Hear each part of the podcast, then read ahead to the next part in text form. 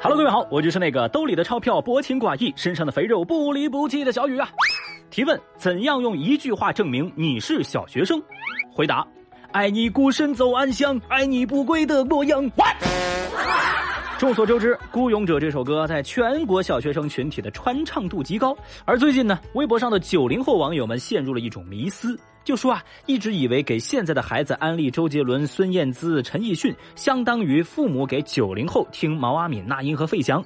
但查了一下年龄差，才意识到啊，不是这样的，相当于是李谷一、张明敏和蒋大为。哦，哎呀，这个真相啊，让大家有点破防。而小雨我也去查了一下，我突然发现，今年距离二零零零年和二零零零年距离一九七八年是一样的久远。哎呦，我的妈呀！我咋啥事儿都没干，都活了这么久了？哎，真是人生无常，大肠包小肠。微博一百四十七万人关注，意大利小镇禁止理发店给顾客洗两遍头。说最近，意大利卡斯泰纳索镇的镇长宣布，为了节约用水，禁止理发师给顾客洗两次头。嗯，违反规定的理发店将面临检查以及最高五百欧元（约合人民币三千五百二十块）的罚款。据了解啊，这个卡斯泰纳索镇位于意大利北部城市博洛尼亚省附近。这个镇呢，有一点六万人口，有十家理发店或者美发店。据了解，最近意大利伦巴第地区已经有很长一段时间没有降雨了，周边城市都出台了节约用水的措施，包括夜间停止供应自来水、禁止给游泳池注水等等。而刚才我们提到的这个卡斯泰纳索镇呢，就给出了这么一个全新的措施。那首先，保护资源、节约用水，这是人类共识，尤其是在面对干旱的时候，出台临时限制措施无可厚非。不过，意大利这个小镇的操作实在是一言难尽呢。有网友就说了：“限制理发店洗头用水是什么鬼啊？”托尼老师表示很干，烦死了。还有网友表示：“不如让大家直接剃光头就好了吗？这才能标本兼治了嘛。”喂，你怎么看出这招来的？哎，咱们就是说啊，这条新规看似要求特别细致，但实质上是然并卵呐。哎，所谓禁止洗两次头，那行啊，我只要把水一直开着不关，是吧？这是不是意味着我洗多久都只能算一次呢？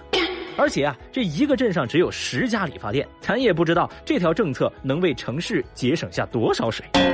这也让小雨突然想起啊，之前德国也是为了节约能源啊，有官员就建议大家洗澡只洗四个部位。好家伙，这国外有些人呐，还真是资源管理大师呢。马冬什么？马冬梅？什么冬梅啊？马冬梅啊？马什么梅啊？微博一百二十九万人关注，男子掉进黄河漂七公里被钓友救起。说六月底一个凌晨，郑州一男子掉进了黄河里，最终被几位钓鱼人合力救起。救人者之一的杜先生说，当时是夜里两点左右，他和四五个朋友在缓流区钓鱼，听见有很微弱的救命声，他们跑了五六百米到主河道之后，发现果然有人落水了。在场的五个人当中，有俩人赶紧去找工具，剩下杜先生等三人留在原地。情急之下，三人是拔了一棵大约四到五米长的杨柳树，把枝干给伸过去，对方抓住以后，三人合力将落水男子给拉了上来。哦，杜先生说啊，他们拔的那棵柳树直径大概六七厘米，拔起来其实也挺费劲儿的。拔的过程当中呢，人都又往前飘了一两百米呢。之后啊，他们仨是扛着树去追，最终拦截到这位落水的男子，成功将其。救下，嘿呀，好家伙！原来《水浒传》里的剧情是真的呀！这个拔树救人的操作也让网友们不禁提问：杜先生，你们几个是鲁智深转世吧？有人则感叹说：除了鱼，钓鱼佬什么都能钓到呀！会吧？是啊，一方面落水者这运气啊，简直杠杠的；另一方面，这都是半夜两三点了还在钓鱼，五位钓鱼老哥真是很专业啊！不管怎么说嘛，咱们这个夜钓也算有收获，钓到人了。不算空军哦。微博一百四十九万人关注，二十七岁小伙儿每天喝可乐配烟，突发心梗。说二十七岁的王先生家住湖北黄冈，从中学开始就爱喝可乐这样的碳酸饮料。参加工作之后，王先生实现了饮料自由，日常基本是用可乐代替白开水，每天至少要喝掉两升可乐。此外，他还喜欢熬夜打游戏，哎，烟瘾也不小。说这么一天，感觉到口渴的王先生连续喝下了两瓶六百毫升的冰镇可乐。五分钟之后，他觉得突然是胸痛、呼吸困难，被送到当地医院之后，又被紧急送到了武汉大学中南医院，被诊断为急性心梗。紧急救助之后呢，总算是脱离了危险。而在出院之前，医生专门给他开了一份健康处方单，里面明确要求他以后要戒烟、戒酒、戒可乐。正所谓头孢就酒，说走就走，可乐配烟，法力无边。虽然可乐跟烟配在一块，科学也没有证明是否有害，但是这位大兄弟每天两升可乐的喝呀，那简直就离谱，还真是把可乐当水喝了吗？对此，有网友就表示说：“小伙子太作践自己身体了，啥身体也经不住这么耗啊！”有评论也表示：“只喝快乐水，快进上西天呐！”那众所周知啊。巴菲特也是一天一听可乐，王先生你这一天两升，那得是啥样的家庭条件呢？最后呢，我必须为快乐水说一句公道话啊！导致王先生身体出问题的最大原因不是可乐，而是他的生活习惯。而且不知道大家有没有注意啊？现在各种疾病已经有年轻化的趋势，大多数都是跟不好的生活习惯有关系。所以啊，可长点心吧！微博二百零九万人关注。吃头孢喝酒发病，男子追警车求助。最近，河北张家口一男子在街头骑着摩托车，紧急追停了一辆警车。原来啊，他是在吃了头孢以后，吃饭时因为疏忽大意喝下了一瓶啤酒，结果身体很快出现不适，因此便紧急追停警车要求助。在交警拨打幺二零之后，男子很快开始面色苍白，逐渐失去了意识。所幸幺二零及时赶到，男子送医后脱离了危险。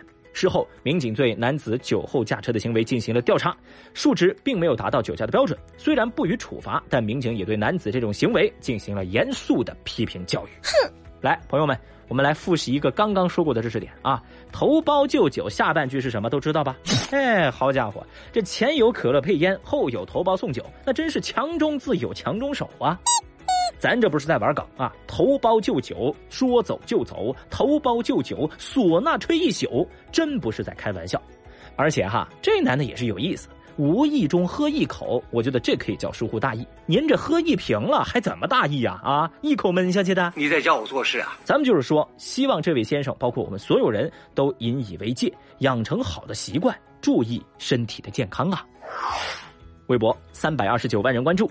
黑河女生俄罗斯留学，距家仅五百米。日前，黑龙江黑河一个女孩在家拍视频，表示她要挑战全网最短的留学距离。据了解，当事人宁同学家在黑河市，将于九月份前往俄罗斯布拉戈维申斯克国立师范大学读研究生。宁同学说啊，自己早上起床之后可以坐最早的一班船到河对岸去读书，晚上坐船还能回国内吃饭。嗯因为他说了，自己家距离学校只有五百米的距离，但是啊，如果遇上了疫情的话，就可能要转车了，这个距离将会长达一万四千千米。哇！哎呦，好家伙，宁同学这留学之路啊，算是留学了，但好像又没有完全留学，堪称是跨国式走读生啊。而这段视频在网上也引发了大家的热议，有人就说道：“努努力啊，下次挑战在学校门口连上你家里的 WiFi。”还有网友也表示说：“喊一嗓子，你大声点儿，那就能省下国际长途了呀！”太厉害啦！